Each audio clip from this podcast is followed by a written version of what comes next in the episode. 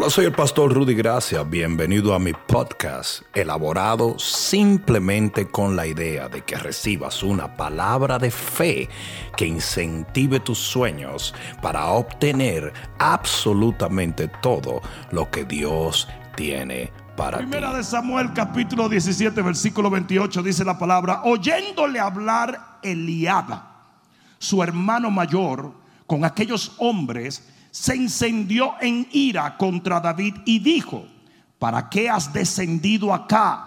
¿Y a quién has dejado aquellas pocas ovejas en el desierto? Yo conozco, digan yo conozco. El tipo era conocedor de todo. ¿eh? Yo conozco tu soberbia y la malicia de tu corazón, rata de dos patas, que para ver la batalla has venido. Y David respondió, miren la respuesta de David. Check it out. Esta es la versión de Save the Drama for Your Mama. Porque David dice, ¿qué he hecho yo ahora? ¿Qué fue lo que yo hice? ¿Que te molestó? ¿Qué es lo que estás hablando? ¿De qué me acusas? No es esto mero hablar. No son cuentos de vieja y de fábulas. No son tonterías las que estás hablando sin base. Y yo voy a hablarles en este día de lo que son los héroes de trincheras. La enfermedad más horrible de la iglesia en el siglo XXI. Y vamos a encontrar cómo tratar con ella, porque estoy seguro que el 90% de los cristianos que me están escuchando en este momento han sido alguna vez víctimas de esta enfermedad. Pon la mano en tu corazón y dile, Padre, háblame, porque te escucho. Amén. Ahora dale un fuerte aplauso al Señor. Siéntate un momento. Hombres como David son uno en un millón. ¿Cuántos puedes decir amén a eso? Había una multitud de ejércitos, pero nadie tenía las agallas y la fe que David tenía. Y por él ser un hombre único, era también un hombre envidiado. Y por sus conquistas, por lo que había llegado a ser delante de Dios, era atacado por ello. Escucha lo que voy a decirte. Todo gran hombre y toda gran mujer de Dios va a cumplir con su asignación en el Señor, pero lo va a hacer bajo la melodía de los héroes de trincheras. Escucha lo que voy a decirte. ¿Quiénes son los héroes de trinchera? Los Eliab. Eliab era el presidente del club de los héroes de trinchera. Y escucha lo que voy a decirte. Cuando David se va acercando a la línea de batalla, cuando David iba a derribar a Goliat, cuando David estaba a punto de libertar el pueblo y traer la bendición de Jehová sobre el pueblo de Jehová, salió Eliab, un héroe de trinchera. ¿Por qué? Porque estaba escondido en la trinchera y él no tenía el valor, no tenía la fe no tenía la unción, no tenía las agallas, no tenía el compromiso, no tenía nada para derribar el gigante. Sin embargo, habló en contra de David. ¿Alguien me escuchó? Habló en contra de David. Y esa misma melodía es la melodía que está sonando hoy en día donde quiera que vamos. El que no hace nada, la quijada de arriba, criticando la quijada de abajo. Ah, ah, ah. ¿Agarraron esa? La quijada de arriba no se mueve, la de abajo es la que mastica. Los que no hacen nada, murmurando los que están haciendo algo. Los que no creen murmuran a los que tienen fe. Los que no tienen agallas murmuran a los que son corajudos de hacer la, la voluntad de Dios en su generación.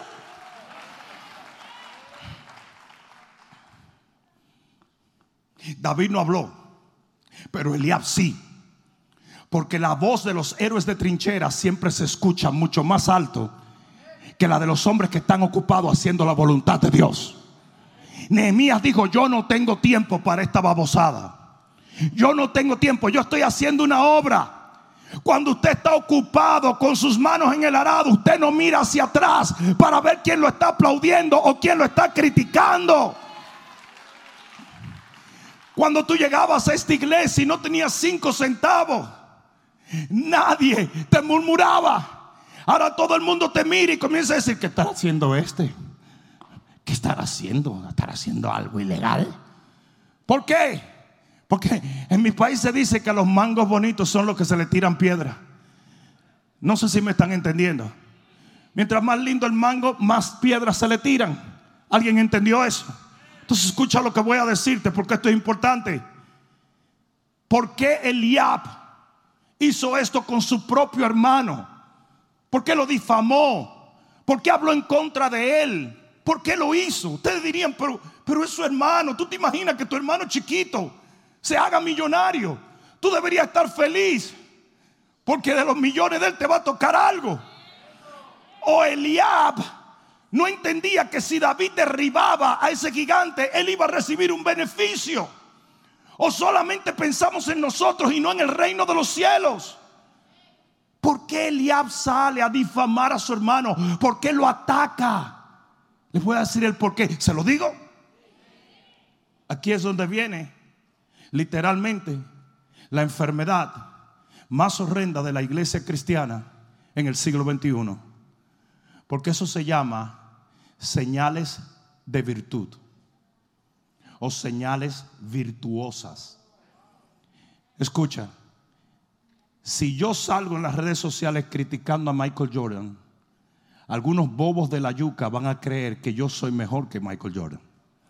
Obviamente la gente consciente no lo pensaría así.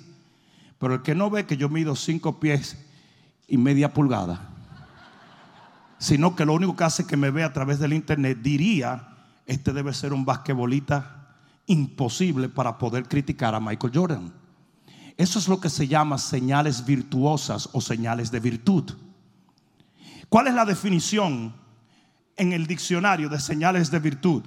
Acción de publicar opiniones, sentimientos o posturas que presenten una imagen de carácter o moralidad respecto a un hecho específico es pura apariencia, puro humo. No sé si alguien me está entendiendo. Hoy, digan hoy, con las redes sociales, esto se ha convertido en una epidemia que ha entrado en la iglesia cristiana. ¿Por qué? Porque tenemos una generación entrenada a buscar la aprobación del público. Tú sabes lo que pasaba cuando yo estaba creciendo. Si yo criticaba a alguien, me daban por la boca. ¿Sabe lo que me decía mi papá? Y perdónenme si ustedes creen que esto es muy machista. Me decía, usted es una mujer. Eh, pues perdónenme, las mujeres, no sé, no muy chismosa. Bueno, yo no sé. Pero así me decía mi papá. Usted vaya y pelee con ese viejo. Me le da un golpe si quiere, no hay problema. Que era bien malo. Pero oye, oye lo que te voy a decir. Él me decía, ¿qué es lo que tú me estás hablando? Deja de chismear. No te metas en la vida de otro. ¿A cuánto, ¿A cuánto su papá le hacía eso? ¿Qué tienes tú que estar pendiente de la vida de otro? Pues Pero hoy no. Hoy todo el mundo está publicando cosas y está diciéndole, soy exitoso. ¿Cuántos likes tengo? Tengo ocho likes. Ocho personas me aprueban. Ocho personas aprueban mi ensalada. Ocho personas aprueban que rebajé cinco libras. Y hemos llegado a un extremo. A que una joven en Boston, Massachusetts, y puedes buscar eso, mató a su novio, lo indujo al suicidio solamente para poder abrir una página de Facebook, como la vio en un programa Glee, para que la gente la aplaudiera o la consolara. Y así la descubrieron, porque le envió textos a todos sus amigos diciendo, ahora sí soy famosa. Todo el mundo me está buscando y todo el mundo me está notando. Ese es el tipo de enfermedad que tenemos hoy en día. Y eso está metido en la iglesia cristiana. No sé si me están escuchando lo que le estoy diciendo. Eso está metido en la, en la iglesia cristiana. Hoy es aceptable entre los hombres el ser un crítico de todo lo que tú haces, Ghost. Porque si tú me pones algo en Instagram, tú me estás diciendo a mí, critícame. Hoy es aplaudido. Y no atiende. Él está feliz de que lo critiquen. No tú, Ghost, pero te estoy tomando de ejemplo. Él está feliz de que lo critiquen, de que lo murmuren, de que lo persigan, porque estoy llamando la atención. Y eso es lo que hace. Todos estos videos babosos, llenos de mentiras y malicia en contra de la gente y lo que hace que un cristiano no te deje entrar a la iglesia sin criticar cómo camina, si tiene tapaboca, si no tiene tapaboca, si viniste gordo, si viniste flaco. Tú sabes lo grande que es que tú vas a comprar un café y una gente viene y te dice, ponte el tapaboca, póntelo tú, vieja loca. Déjame quieto que yo no le tengo miedo a eso. Di Bruto Blasio, el gobernador de Nueva York, ¿verdad? Puso un, un número 311 y dijo todo el mundo que vea gente hablando cerca, mande un texto que voy a mandar a la policía. Le mandaron 85 mil fotos pornográficas. Tuvo que cerrar el 311. Ese mismo bruto acaba de decir que la gente que visita en Navidad un familiar los va a meter preso. Ese es el mundo en el cual estamos viviendo. ¿Y sabes por qué lo hace? Por las, para que lo aplaudan los izquierdistas. Para que lo aplauda la gente que está oprimiendo esta nación. Porque eso es todo. La gente está enamorada de la aprobación del público. Pero muchas veces lo que el público aprueba en ti, Dios lo detesta. Y lo que el público rechaza, Dios lo aplaude.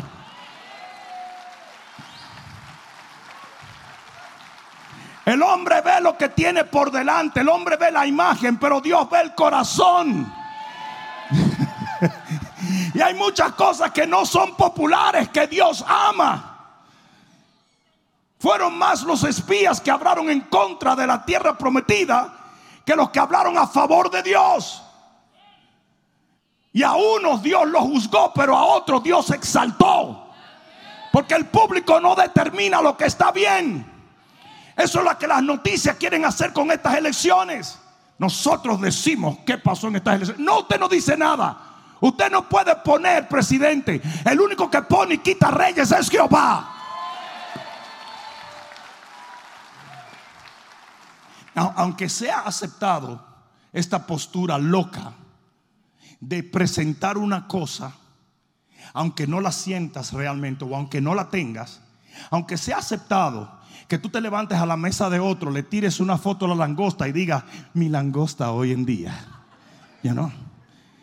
Aunque sea aceptado que tú te pongas en, unos piros y agarres Photoshop y te pongas los cuadritos. Aunque la gente acepte eso, yo no sé qué más maquillaje virtual se va a dar la gente hoy. Yo vi un pastor amigo mío mexicano y lo llamé y le dije, le dije, pareces una muñeca rusa. Yo sé que eres un gordo traposo. Déjate de estar poniendo el tipo cetericao con su chic rojito y una melena y todo. Yo le dije, pareces a Boy George. Pero eso es aceptado hoy. No sé si me están entendiendo. Eso es aceptado. En el hombre es aceptado, pero para Dios no. Para Dios sigue siendo mentira. Para Dios sigue siendo falsedad. Para Dios sigue siendo que tú necesitas del hombre lo que solamente Dios puede darte. El hombre no te puede dar aprobación. Es Dios. Yo dije es Dios. Es ¿Saben cómo la Biblia define eso? ¿Lo digo? Hipocresía. ¿Cuál es la definición de hipocresía? La falsedad que muestra una persona entre sus acciones y su palabra. Dicen una cosa pero hacen otra. Fingir o pretender poseer cualidades que no son concordantes a la autenticidad del individuo. Fingen, sinónimos de, de, hipocresía, fingimiento, ficción, simulación, falsedad, doblez y el más importante, fariseísmo. Oigan bien, fariseísmo. ¿Por qué fariseísmo? Porque fariseísmo era la cualidad número uno de los hombres que habitaban en la iglesia del tiempo de Jesús. Y fariseísmo es la cualidad número uno hoy. Porque el Señor dijo que así como en días anteriores volvería a ser en el día de su venida. Hipocresía. No mira el que está al lado ahora. Pero hipocresía va a ser una cualidad. Falsedad, fingimiento va a ser una cualidad predominante en la iglesia cristiana. Es la enfermedad del siglo XXI. Gente que quiere aparentar que son espirituales y no lo son. Gente que quiere aparentar que son morales y no lo son. Gente que quieren aparentar una santidad que no han vivido. Gente que persiguen a gente que han hecho otra cosa, pero fueron ellos los que lo hicieron. Gente que tiene más muerto enterrado en el patio que cualquier otra persona, pero critica a todos los demás.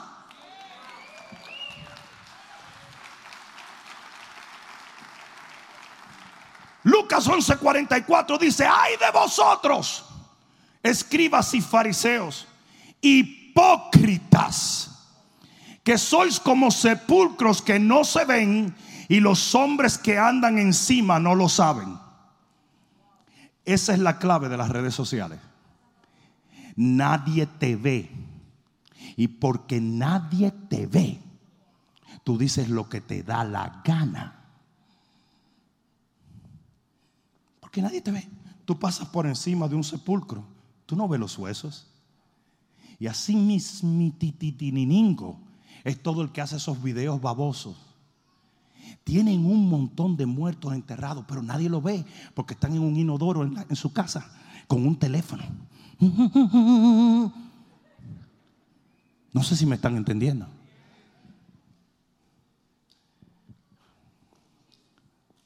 ¿Sabe la cantidad de gente que se lanzaron a destruir a otros? Y ellos estaban peor mucho más peor. Y la iglesia lo celebra. La iglesia lo aplaude. Y es más, te condenan cuando tratas de matar ese espíritu porque es un espíritu muy recompensante. Uh, es algo muy chulo porque te hace sentir, I'm so pure. Yo soy como, como Sí, pero inodoro lo hace sentir chévere. Cuando yo los otros días dije, nunca celebré lo que el apóstol Maldonado estaba haciendo, pero dije, no tenemos que atacarle. Dios se encarga. Es Dios el único que está limpio para juzgar a alguien. Si, como si tú no estás libre de pecado porque no lo estás, papá. Vas a arrojar piedras. ¿Cómo vas a arrojar piedras? ¿Sabe a quién tú se la estás arrojando? A Dios. ¿Y sabe lo que pasa cuando tú tiras piedra para arriba? Que te caen en la frente otra vez. Te vas a romper con la misma piedra porque con la misma vara que tú jugas te van a jugar a ti. Y tú sabes la cantidad de gente que me ha criticado porque yo dije, vamos a ser, vamos a ser civilizados, vamos a practicar el amor, vamos a ayudar. Si no edifica lo que estás hablando, cállate la boca. Uy, pero eso es una ofensa decir algo así. Porque este es el tiempo de los videos de YouTube. Este es el tiempo de Instagram. Este es el tiempo de las fotos. Este es el tiempo de la hipocresía. Donde los que acusan son los que más tienen de qué ser acusados.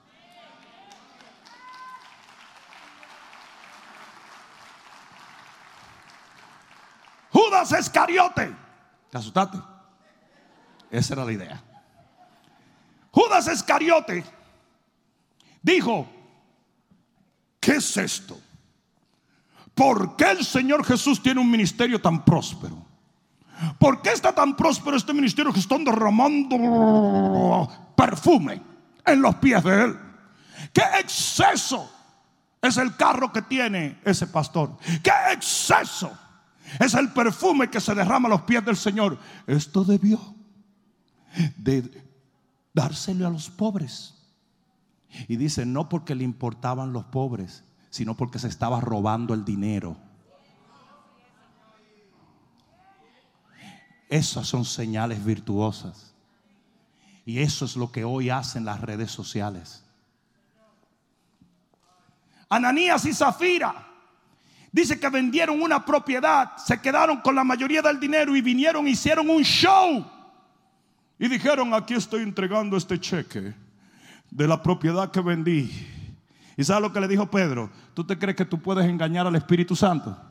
Y hoy yo le digo a muchos de los que están haciendo esto, ¿tú te crees que tú engañas al Espíritu Santo? Te van a sacar por los pies para afuera. Así mismo le dijo, y esto es Nuevo Testamento. Y viene un juicio para esa gente. ¿Saben por qué? Porque todo lo que ellos están haciendo es menoscabando la credibilidad de la iglesia de Cristo. Y Pedro y, el apóstol le dijo, te van a sacar por los pies. Y lo sacaron por los pies muertos. Cuando vino eh, eh, el otro, le dijo, a ti también te van a sacar por los pies. Y hoy yo le digo a muchos de los que están en eso, te van a sacar por los pies. Ah, ¿por qué? ¿Por qué eso? ¿Por qué? ¿Por qué? Algo tan radical, tan horrendo. Porque el Señor quería exterminarlo. Porque entendía que el poder de bendecir y maldecir está en la lengua. No dejes que nadie te diga que las palabras no afectan. Sí afectan. Por las palabras somos malditos por las palabras somos benditos. Y lo que esa gente está trayendo es vergüenza y maldición al cuerpo de Cristo. Y de igual manera cualquiera que te persigue y critica lo que la gracia de Dios ya borró, esa persona está mal ante los ojos de Dios. ¿Qué hubiese sido si hubiese habido YouTube el día que David cometió un error? ¿Qué hubiese sido? ¿Qué hubiese sido si el día que Moisés cometió un error hubiera un YouTube y hubiera un demonio hipócrita de esos que supuestamente tienen un llamado, no de predicar el Evangelio, sino de difamar el Evangelio. Difamar el Evangelio. Aquí vino uno, hizo un YouTube video de una profecía que me dieron. Me llamaron espiritista, que yo creía que la pastora María se iba a sentar en la iglesia. Eso es un disparate. Nunca se dijo eso. Y el tipo hizo un montón de billetes con ese video. Se volvió viral. Porque la iglesia está contaminada con esta enfermedad. Y el Señor me dijo, hijo, oye bien, por eso que él hizo, su familia va a dejar de servirle al Señor. Él no sabe que su familia, sus hijos te admiran. Y él le acaba de destruir la admiración del hombre de Dios a sus hijos simplemente por dinero. Es dinero que están haciendo. Dinero. Están vendiendo la reputación de la iglesia cristiana por dinero.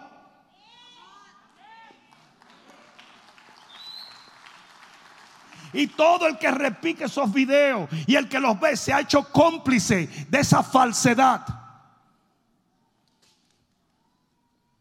Hay uno ahí que hizo un video de 20 mil mentiras. Todo lo que dice es mentira, pero me está provocando.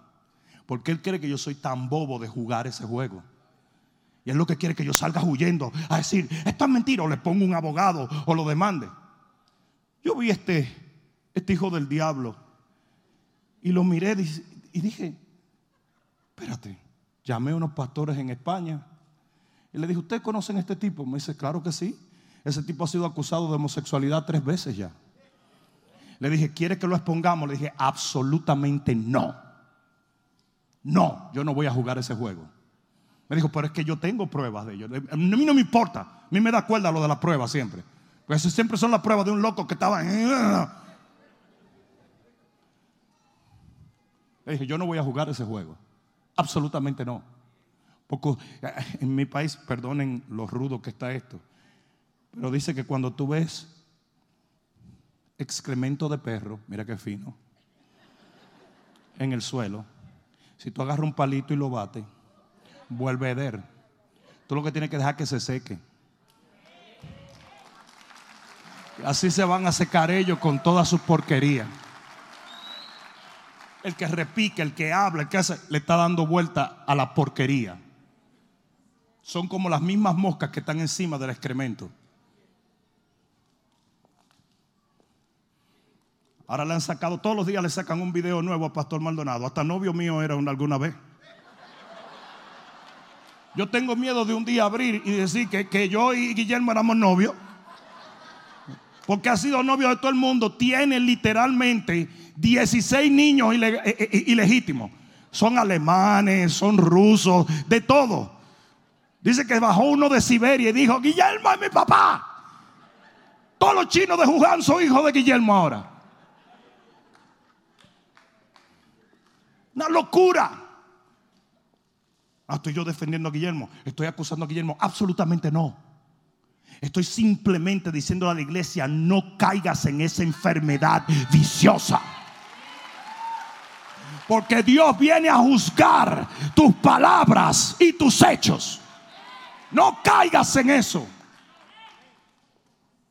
No te dejes disuadir. Los amigos de Job comenzaron a atacar a Job. Es tu maldad, es tu malicia, es tu que soy. ¿Y cómo terminaron? Ecuaminado. Dios dijo, van a tener que llamar a Job para yo quitarle la enfermedad. Ustedes saben que hay muchos cristianos enfermos por eso. Hay muchos cristianos enfermos. Dice que el que no discierne el cuerpo de Cristo, y eso lo habla en el contexto de la Santa Cena, pero es también en el contexto de la vida cristiana. Nosotros estamos supuestos a discernir el cuerpo. Quiere decir amar y hacer el cuerpo parte de nosotros. El que no lo discierne, el que no, el que no lo digiere el cuerpo, el que tiene enemistades, se enferma. Se enferma. Los amigos de Job acusaron a Job y Dios dijo, por lo que hablaron, ahora están enfermos. Pídanle a Job que ore por ustedes.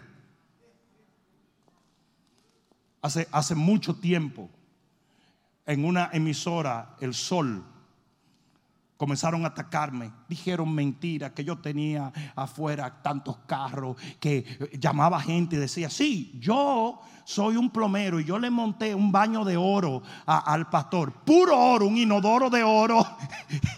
yo decía, ¿qué es esto? Y cuando llamaba a la gente, porque todo el pueblo de Dios se indignó tanto, que llamaban, decía, ¿qué usted quiere decir? No quiero decir que eso es mentira. Ah, bueno, lo voy a poner on hold. Y lo dejaban on hold. Duraron una semana en eso mandaron un camión con un tipo a entrevistarme. El tipo llega, se llamaba el huracán. Y cuando el tipo llega, el Señor me dice, a este lo voy a salvar, pero a aquellos lo voy a juzgar. Y después el huracán se hizo miembro de la iglesia y uno de mis mejores amigos. ¿Y sabe lo que le pasó a los dos tipos? Se desguabinaron le quitaron el programa. Era el programa de más audiencia radial en los Estados Unidos. Ellos fueron los que llamaron a Castro y lo engañaron y hablaron con él. ¿Dónde está ese programa? Nowhere. Desapareció. El Señor me dijo, para el viernes en esta semana lo tumbo. El viernes no salieron y nunca han salido otra vez.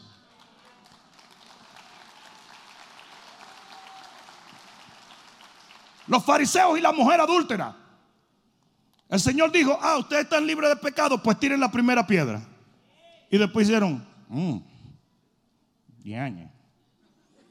Entonces, si no estaban libres de pecado, ¿para qué tenían un peñón en la mano?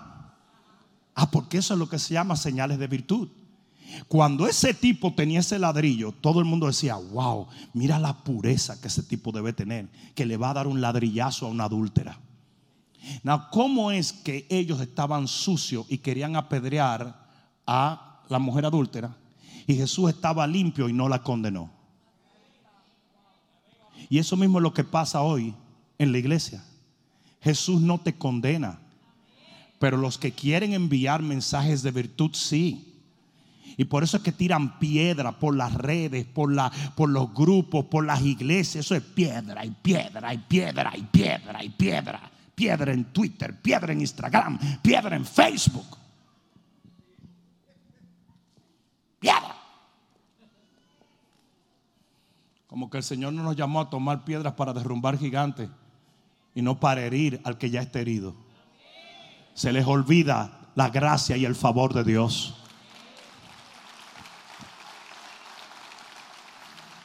¿Recuerdan el tipo que invita a cenar a Jesús? Y entra una mujer de rama, cosas y dicen, mira esto, esa mujer vagabunda, ¿qué es esto? Y el Señor Jesús sabe lo que dijo, dijo, es cierto, es una pecadora. No, Señor Jesús dijo, ella ha hecho mejor que tú. ¿Sabe de qué estaban hablando ellos? De la conciencia. Porque ellos no habían tratado a Jesús con la dignidad que Jesús merece.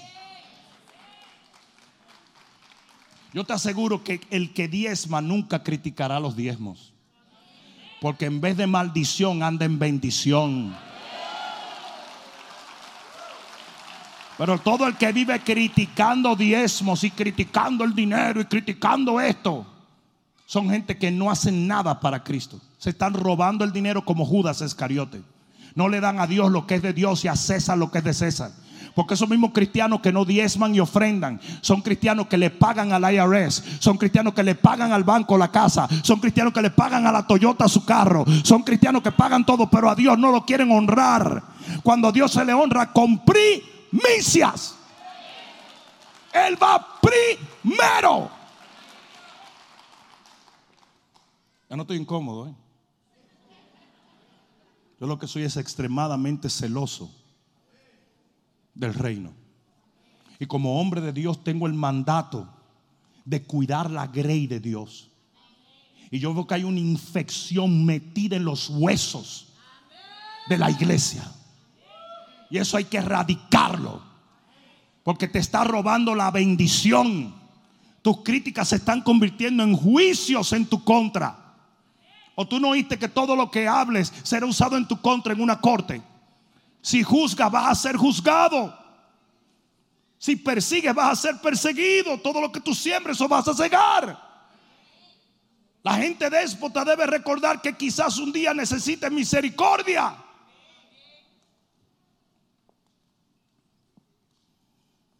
Proverbio 11:9 dice: El hipócrita con la boca daña a su prójimo. No saben lo que es hipócrita, ya lo dijimos, ¿verdad? O sea que el que tiene pecado siempre va a dañar al prójimo con acusándolo de pecado. ¿Saben cómo se llama Satanás? El acusador. ¿Saben cómo se llaman los cristianos que acusan? Hijos de Satanás.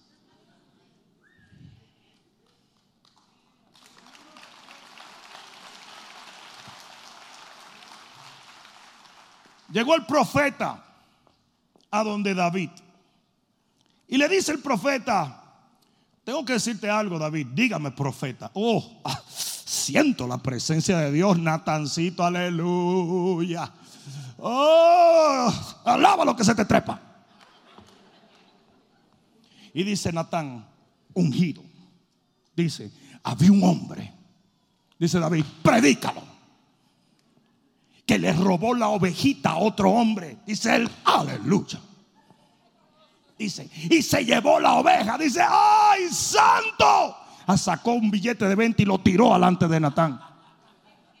Hijo, ¿qué se debe hacer con ese hombre? Dice David, mátenlo. Espérate, Natán.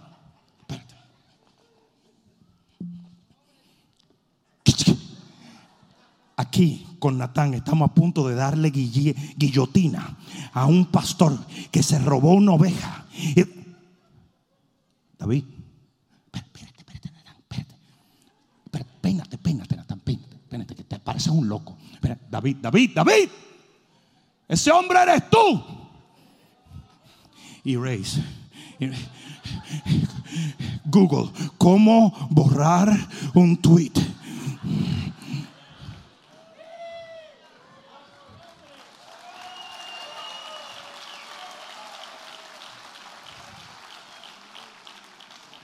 Dijo, yo, sí tú, sí tú, tú mismo, hipócrita. Dice, bueno, pues debemos creer también en el favor, Natán, y en la misericordia.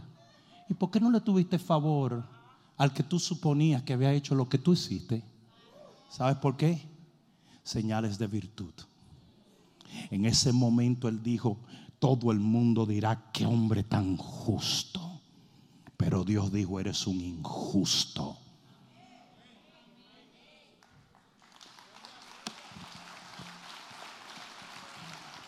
¿Cómo tratamos con este espíritu? El texto que leímos, David dijo, En primera de Samuel 17, 29. Mira lo que dijo. ¿Qué he hecho yo ahora? No es esto mero hablar. ¿Sabe lo que él le dijo? Mis hechos no confirman lo que tú dices. Por eso tus palabras están vacías. Y lo que nosotros tenemos que empezar a hacer es a entender que usted no puede juzgar por la película que te pongan las redes. Usted tiene que juzgar por los hechos y los frutos de una persona. Porque hasta en una corte, cuando una persona va y el juez mira el récord y ve que nunca ha tenido ni un ticket, el juez dice, voy a darte un chance. Voy a darte un chance. El hombre le dice, me tuve que robar ese pollo porque mi familia tenía hambre. Y él dice, tú nunca has hecho eso. Te voy a dar un chance. Tus hechos no me dicen que eres un ladrón, sino un padre angustiado. Y la iglesia no sabe hacer eso ya. Porque estamos podridos, putrefactos. Necesitamos un ex-lax espiritual, un pulgante, para sacar esa basura. Todos los cristianos, oh, like, oh yeah, si no me gusta ese predicador, yes, I know it, I know it, I know it. ¿Sabe lo que dijo David? Eso es pura agua, eso es pura basura, son puras palabras no hechos. Y así usted tiene que tratar con esto. Usted ignore, no se detenga de hacer lo que Dios le dijo que hiciera por gente hablando babosada y disparate.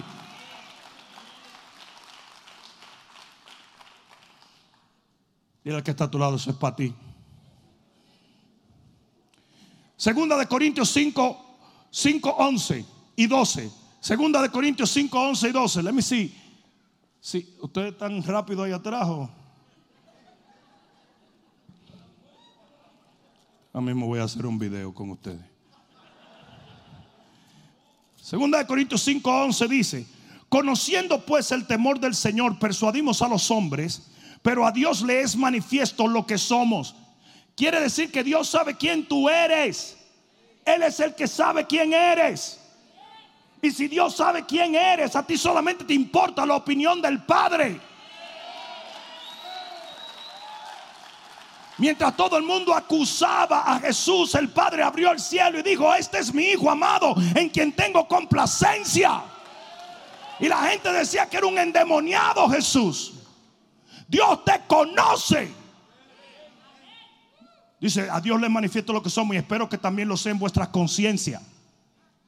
Dice él, como Dios sabe quién yo soy, yo espero que en tu conciencia tú encuentres el entender quién soy. Tu conciencia te dice lo que es genuino y lo que no es. Dice, no nos recomendamos pues otra vez a vosotros. Nosotros no andamos haciendo propaganda. La gente quiere, oh, pero mándale, eh, eh, eh, haz un video en contra de él. Absolutamente no. Porque yo no tengo que recomendarme a mí mismo. A mí me respalda Dios. A mí me respalda Dios. No, con eso no quiero decir que soy perfecto. Absolutamente no. Pero soy un hombre que vive por gracia. Como todo el que es salvo también. ¿O tú crees que la gracia de los que critican es mayor que de la gracia a los que ellos critican? No nos recomendamos pues otra vez a vosotros, sino os damos ocasión de gloriarnos, de gloriaros por nosotros, para que tengáis con qué responder a los que se glorían en las apariencias y no al corazón. Hay mucha gente que solamente tiene apariencia pero no tiene corazón. Y hay otros que no tienen apariencia pero sí tienen corazón. Y en el momento en que tú alineas esto como Dios lo dice, que dice, el hombre ve lo que está por delante eso fue una reprensión que Dios le dio al profeta. Le dijo, te has vuelto como un puro hombre, juzgando a los hermanos de David como mejores simplemente porque lucen mejor. Fue una reprensión que le dio Dios a Samuel, porque usted no puede vivir como el mundo vive. Si en el mundo un montón de hijos del diablo pueden decir Russia collusion. ¿Mm? Y todo el mundo lo cree. Y pasan tres años de batalla para descubrirse que era mentira. Deben meterlo preso a todos.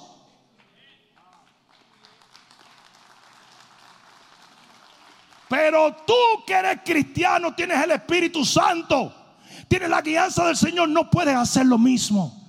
No andes en la iglesia juzgando a la gente por lo que te dicen, por cómo aparecen. No lo hagas, no lo hagas. Es una ofensa a Dios.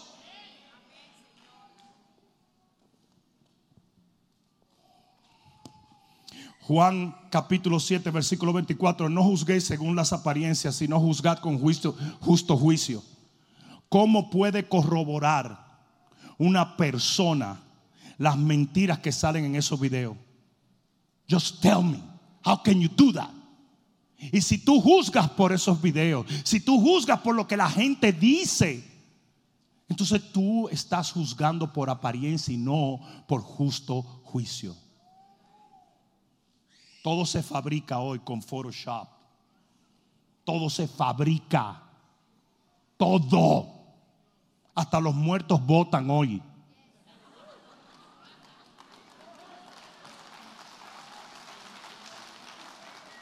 El candidato político demócrata estaba en el cementerio agradeciéndole a todos.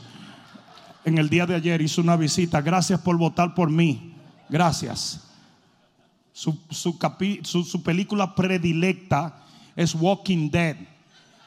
Porque él se lo imagina yendo a votar todo. Total, él es un Walking Dead. Y ya mismo Kamala lo tira por algún sitio.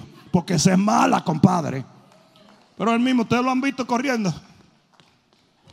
Él mismo es un Walking Dead. Por eso es que los muertos votan por él. Por ahí se rió uno. Lo cual me lleva al último punto. Este es el último punto que quiero hacer. ¿Alguien aprendió algo? ¿Alguien aprendió algo? Tú eres la iglesia de Cristo. Tú no puedes ser como el mundo es. Eso lo hace el diablo para destruir la iglesia. Escucha esto. El último punto es este. Ya que mencioné the Russian collusion hoax. ¿Recuerdan que al presidente de los Estados Unidos lo acusaron de tomar dinero de Rusia? Y ahora se dieron cuenta que el que lo acusó de eso era el que tomaba el dinero. Se dieron cuenta de eso, ¿verdad? Y esto es prueba, esto no es nada, esto no es partidismo, esto es prueba tangible en la mano. Yo no soy ni demócrata ni republicano. Pero yo tengo ojos y tengo un cerebrito también. Y tengo conciencia. Lo mismitininingo de que acusaban a ese hombre sin prueba era lo que ellos estaban haciendo por debajo de la mesa. Y ese es el último punto que quiero hacer. No se te puede olvidar que todo el que acusa está proyectando el pecado que él tiene. No, no, no. No, no, no. ¿Va a decir amén, sí o no? Mateo capítulo 7 dice que el que acusa a otro de una paja en el ojo es porque tiene una viga en el suyo. Nosotros no queremos entender esa escritura porque no queremos dejar de acusar a la gente. Pero si usted acusa a otro, es porque de lo que está lleno el corazón habla la boca. ¿O no se dieron cuenta en todo lo que leímos? David dijo, maten a ese hombre y era él. Judas dijo, esto es para los pobres y era él que estaba mal. Los fariseos y la mujer adúltera tenían piedras en las manos y tenían pecado en el corazón. No me están oyendo, ¿eh? No me están oyendo. La crítica del aceite era porque estaba mal en su corazón y no le habían dado el trato que el Señor merecía. Todo el que acusa es porque tiene una conciencia que lo está matando. Es más, tú puedes saber hasta el pecado de una persona por la acusación que hace. Tú puedes saber el pecado de una persona por la acusación que hace. lo puede saber. Y si no, se lo vamos a preguntar a David en el cielo. Porque de lo mismo que acusó al hombre era él. Ananía también, que le dio COVID.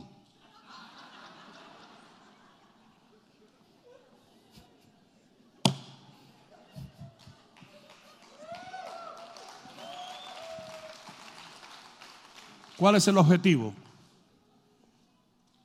¿Cuál es el objetivo? Muy simple. Es difamar la veracidad del Evangelio. Quizás algunos de ustedes sean lo suficientemente maduros para entender lo malo que es el hombre. Quizás algunos de ustedes sean lo suficientemente espirituales para tener el discernimiento y entender que una gente espiritual no tira piedras.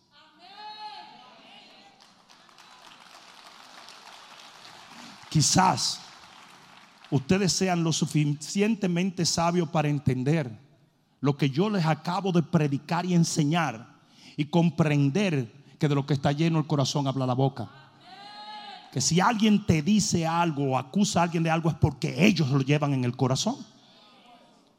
Pero ¿y qué del no cristiano? ¿Qué de tu papá?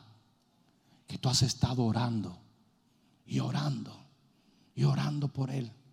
Y ahora él viene y te dice, tú ves, por eso es que yo no le sirvo al Señor. Porque son una barza de ladrones todos esos pastores son una balsa de fornicarios sin vergüenza, hijos del diablo. Y esa gente un día le va a dar cuenta a Dios. Voy a terminar con esto. ¿Sabe lo que le dijo el Señor a los fariseos? Le dijo, ustedes le están cerrando el camino a aquellos que quieren entrar al reino. Y lo que está haciendo mucha de esa gente es cerrándole el camino a la gente que quiere entrar al reino. ¿Cómo le cierran el camino? Diciendo que la palabra de Jesús no era real y que Jesús era un endemoniado. Que Jesús estaba fuera de la ley. Que Jesús era un samaritano endemoniado incircunciso. So, la gente que estaba en las cruzadas de Jesús decía, hmm, Tú sabes, sí, él se oye bien, pero la verdad es que a mí, el tío mío me lo dijo. Y el tío mío es un fariseo. Es un fariseo de grandes honores, es un fariseo cinco estrellas. Es un general fariseico. Sí, pero los fariseos son hipócritas. Dicen una cosa, pero hacen otra. Le ponen carga a la gente que ellos mismos no sobrellevan. Y eso es lo que Jesús enseñó precisamente. Jesús quiso advertirle a la gente estos que me acusan son falsos. Pero ellos seguían con la narrativa. Jesús está endemoniado, no lo oigan, no vayan a la cruzada, no crean en Él. No, no, no, no. No es la verdad, no es la luz. Ahora, ustedes dirán, ¿y si hubiese habido YouTube en el tiempo de Jesús? y los fariseos hubiesen tenido control de las plataformas sociales, ¿qué hubiese pasado? ¿Saben lo que hubiese pasado? Que muchos menos personas hubiese aceptado a Jesús. Voy a terminar con esto. Ahora sí termino. ¿Dónde está el hijo de Carlos Ortiz?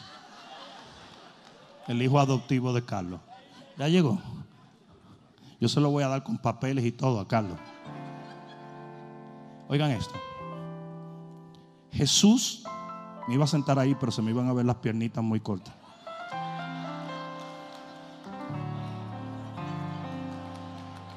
Hay que, hay que cuidar las imágenes.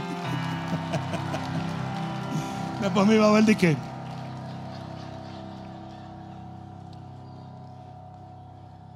Mejor me voy a poner tercio.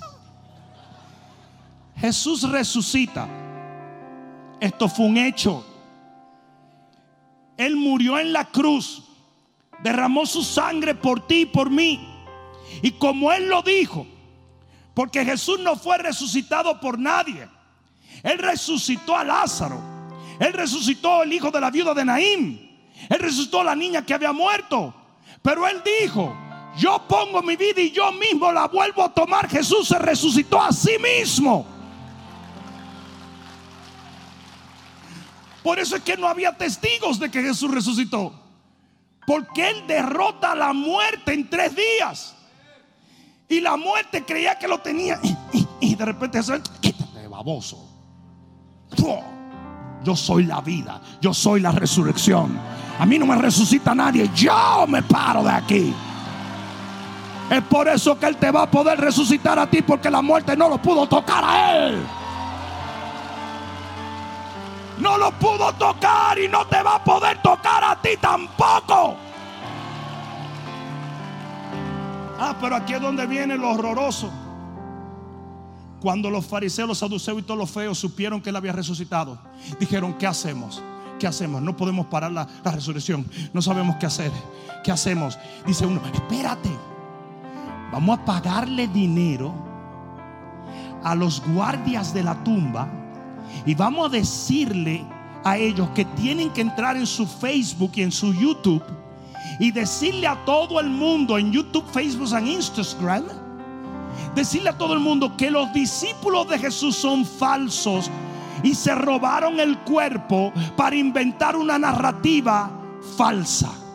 Los tipos agarraron, yo mismo tengo datos que fueron 200 dólares que le dieron a cada uno. Le dieron 200 dólares, unos cupones para McDonald's y, una funda de menta Marvel verde de la dominicana. Los tipos salieron, como dicen los dominicanos, buchú. Los tipos iban, en aquel entonces 200 dólares era mucho. Y salieron contentos con su dinero. Fueron a YouTube y se sentaron. Nosotros fuimos testigos de que los discípulos llegaron tenemos foto. Y se ve Pedro.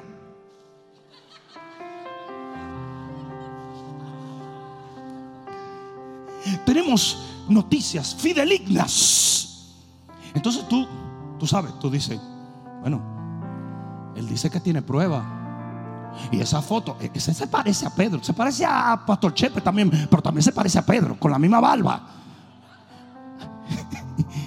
Sí, pero tener una blusa mamey es legendario. No, no importa, no importa. Este es el asunto.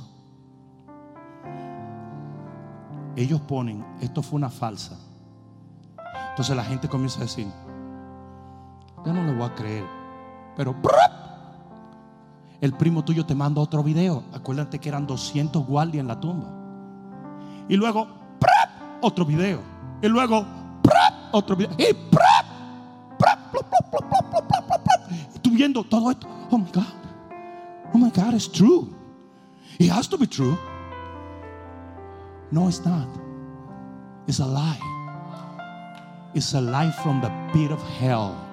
Es una mentira del fondo del infierno.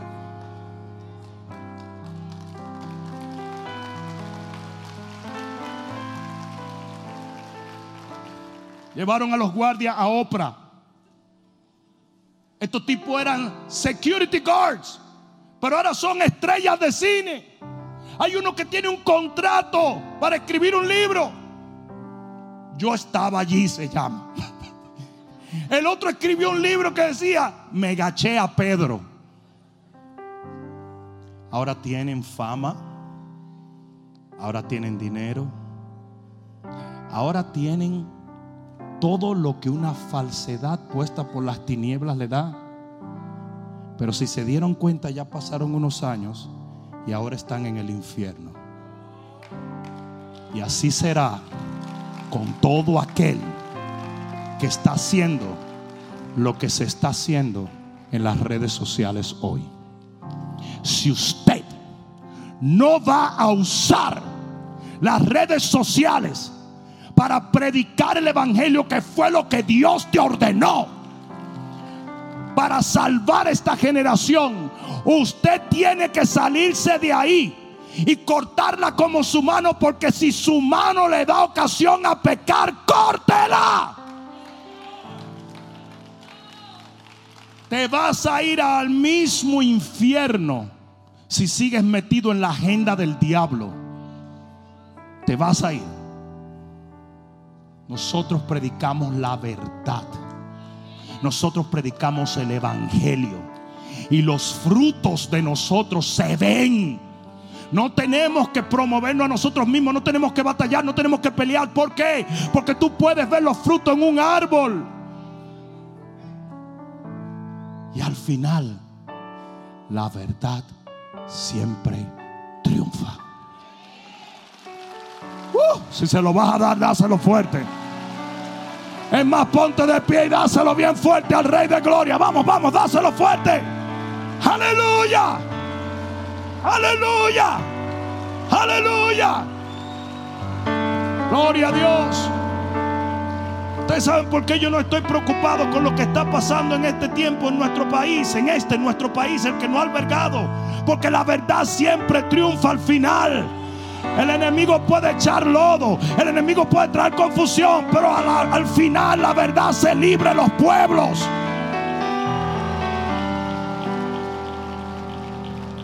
Iglesia, sé celoso de lo que Dios te ha dado. Iglesia, no te dejes contaminar del mundo. Muchos han llamado las redes sociales una de las herramientas más poderosas de nuestra generación y es cierto. Pero es también una de las herramientas más malditas que existe. Porque le ha dado autoridad a quien no debe tenerla para acusar, perseguir y matar cuando la iglesia ha sido llamado a sanar, restaurar y salvar. Vamos, dáselo fuerte al Señor. Vamos, dáselo fuerte.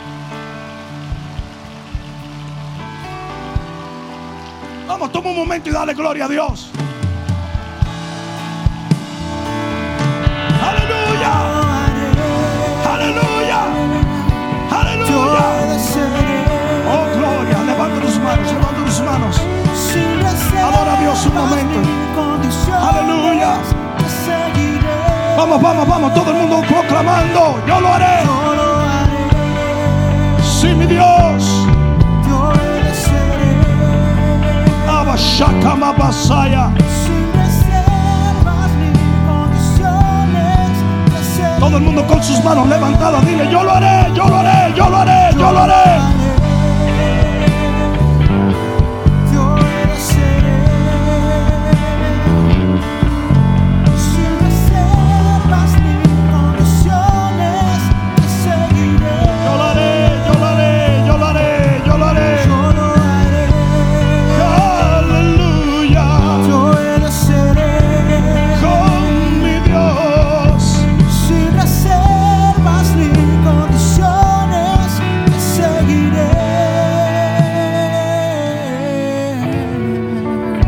Dios mide con la misma vara que tú mides, entonces tú deberías aprender a medir con misericordia.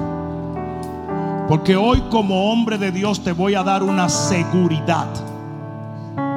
Y es que vas a necesitar misericordia en un futuro próximo. Y aquellos que nunca brindaron gracia, nunca obtendrán gracia. Pero aquellos que juzgaron con favor, entendiendo que ninguno somos exceptos de errores y tropiezos, esos recibirán el día de su tropiezo y de su error restauración de parte de Dios. Sería injusto que si tú juzgas con maldad o con condenación a otro el día que te toque a ti o a tus hijos, Dios te diera favor. Sería injusto.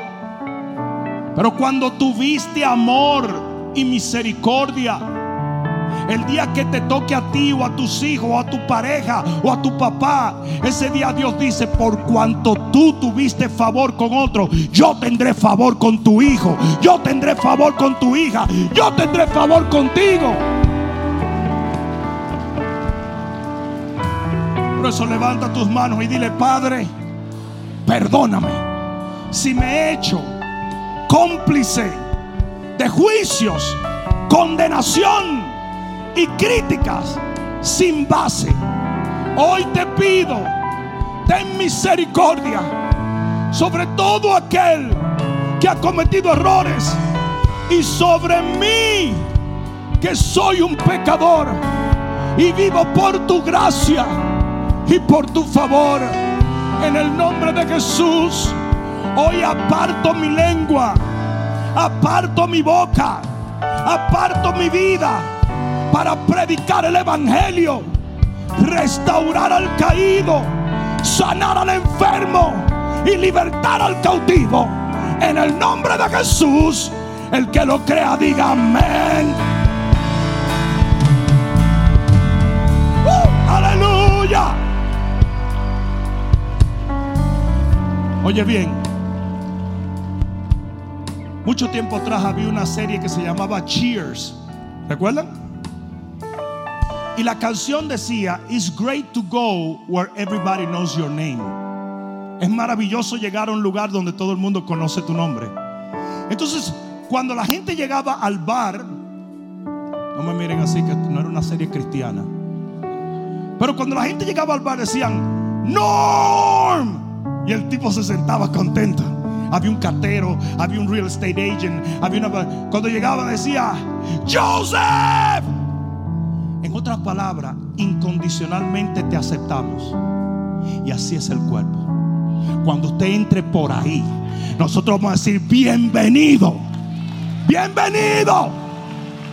Yo también fui un pecador. Tú puedes recibir el favor de Dios también. Aquí no se van a criticar a tus hijos. Aquí no se va a desenterrar tu pasado. Aquí no se va a condenar a nadie. Aquí te vamos a abrazar y vamos a caminar contigo creyendo que lo mejor está por ver.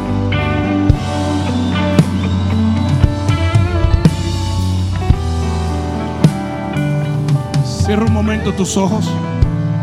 Si tú estás aquí en este día, llegaste por primera vez o nos estás viendo por los diferentes medios de comunicación, quiero cerrar este día orando contigo para que tú entres. Quizás tú has sido atacado, murmurado, condenado, rechazado aún por tu propia familia, pero la Biblia dice que aunque tu padre y tu madre te abandonaren, el Señor te va a recoger.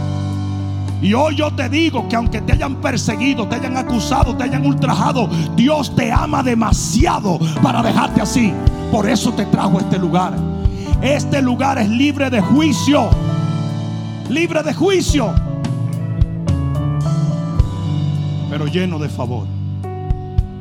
Oh, no, no, no, no, no. Creemos en la santidad. Pero creemos también en la santificación. La santificación es el proceso para llegar a la santidad.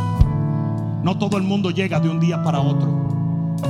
Tú tienes que caminar con el Señor, que zambuirte siete veces en las aguas del Jordán, como lo hizo Naamán. Y todos estamos en eso, ¿sí o no?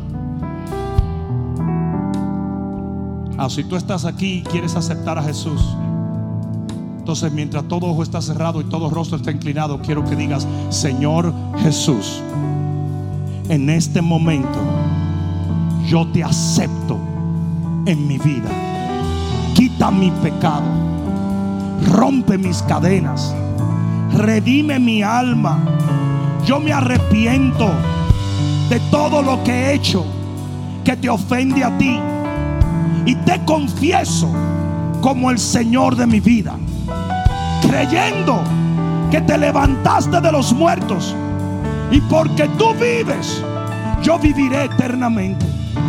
Hoy prometo caminar contigo por el resto de mi vida para morar eternamente en los cielos de tu Padre. Gracias Señor por haber salvado mi alma. Ahora dale el mejor gloria a Dios que le hayas dado. My God.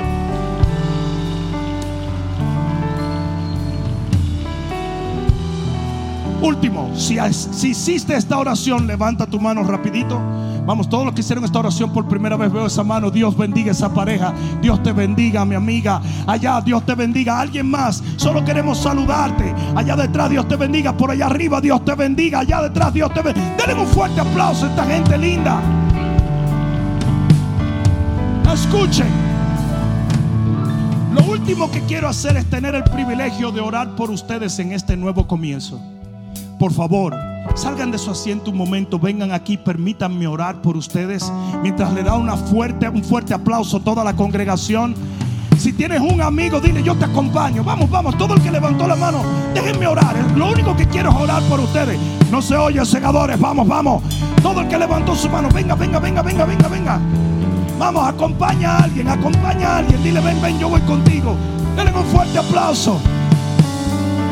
Este es un día nuevo, este es un nuevo comienzo para ellos, para sus hijos, para su hogar. Aleluya. Vengan, vengan, vengan, vengan, vengan. Todo el que levantó la mano, lo único que vamos a hacer es orar. Y la oración del justo puede mucho, créemelo.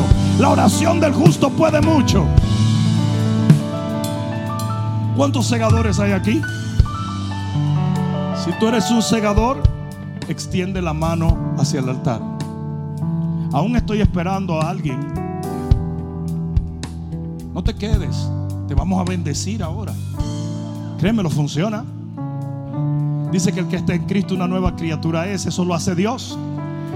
Pero dice que las cosas viejas pasaron y aquí todas son hechas nuevas. En eso tenemos que ver nosotros. Estamos envueltos en el proceso nuevo del Señor en tu vida. Entonces queremos que sepa que tú tienes una ganga de gente linda orando por ti. Linda. Linda, que no hace videos de YouTube.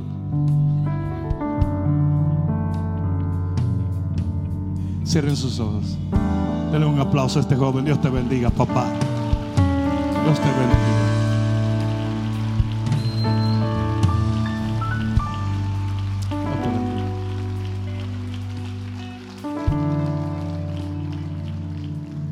Cada vez que yo hago un llamado de altar, recuerdo el día en que yo vine a Cristo.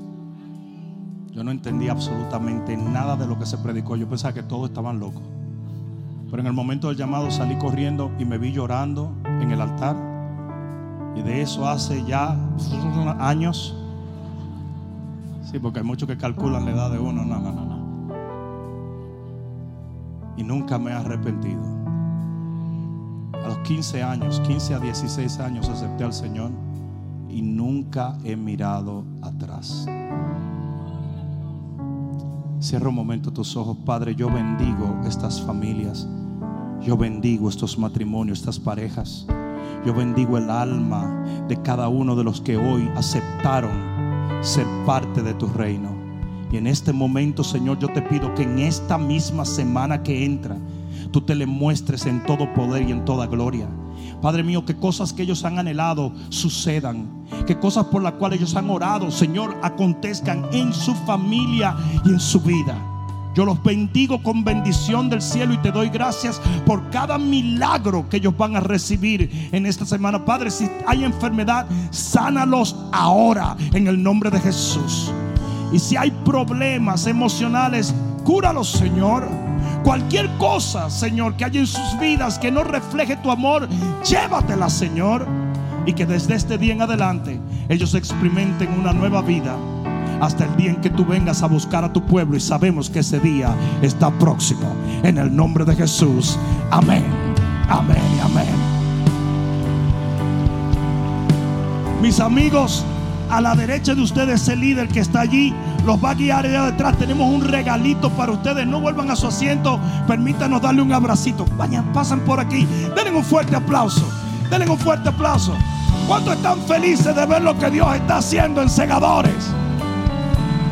Vamos, dale un fuerte aplauso al rey. Hey. Oiga, les voy a dar un último secreto antes de que nos vayamos. ¿Ok? Aquí va. Cuando los cocos de agua hicieron ese video sobre que yo era espiritista esperando que la pastora María se sentara en la iglesia, una balsa de mentiras y basuras que ellos editaron, recontraeditaron, hicieron esto. Cuando ellos hacen ese video, el video se convierte en viral. ¿Entienden? ¿Y saben lo que sucedió? Comenzó a llegar gente a la iglesia diciendo, yo vine a chequear a ver si era verdad que este pastor era espiritista. Y se quedaron. Y personalmente yo puedo decirle que aquí hay más de cinco familias que vinieron a causa de ese video para la gloria de Dios. O sea que lo que el diablo intenta para mal, Dios lo voltea para bien. Vete con este pensamiento alabando a Dios y que Dios te bendiga. Amén. Espero que esta palabra cale profundamente en tu alma y que se convierta en pasos de fe que te permitan llegar al destino que nuestro Señor ha trazado delante de ti y de los tuyos. Dios te bendiga.